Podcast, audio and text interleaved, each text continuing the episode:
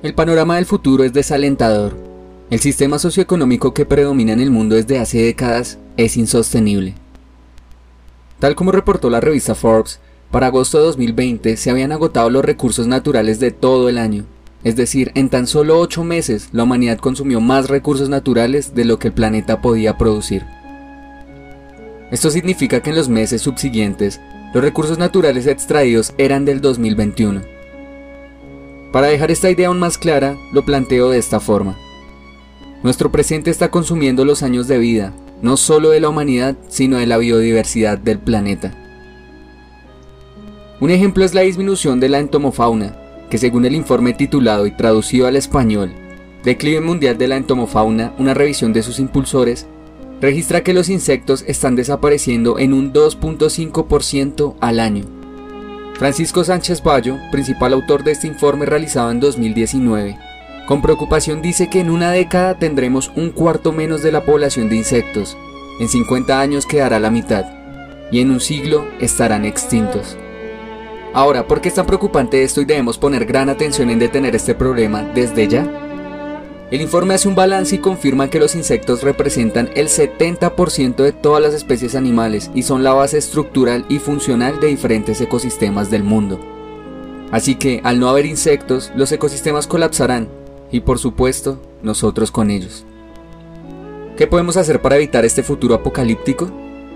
Bueno, si tenemos en cuenta que el declive de la fauna de insectos es generado por pérdida de hábitat debido a las urbanizaciones y agricultura intensiva, contaminación por pesticidas y fertilizantes, patógenos y especies introducidas, y como no, el cambio climático, es fácil inferir que debemos cambiar el modelo, el sistema de consumo que venimos desarrollando desde la industrialización y también la forma en cómo vemos el mundo.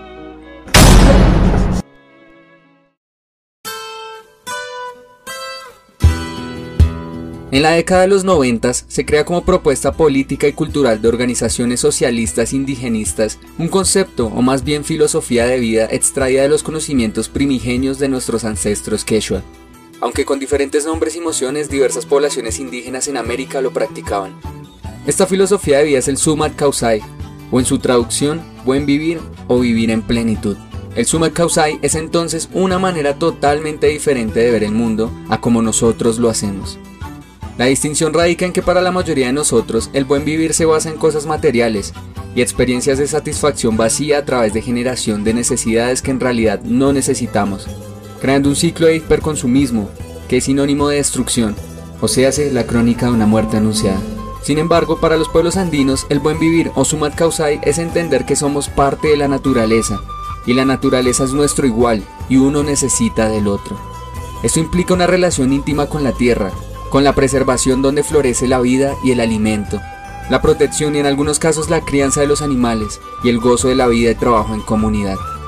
En este buen vivir no somos seres individuales que actúan por interés meramente propio, sino somos agentes y parte de una comunidad que piensa en el bienestar en general, pues al generar un bien global, esto representa directamente un bien para nosotros individualmente.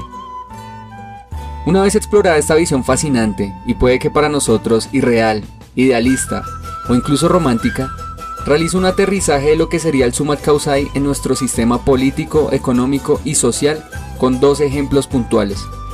Las nuevas constituciones de Bolivia en 2007 y Ecuador en 2008, en las cuales implementó el buen vivir como eje articulador de nuevas leyes y conceptos en que se reconocen los pueblos originarios, la protección de la identidad indígena y los derechos de la naturaleza.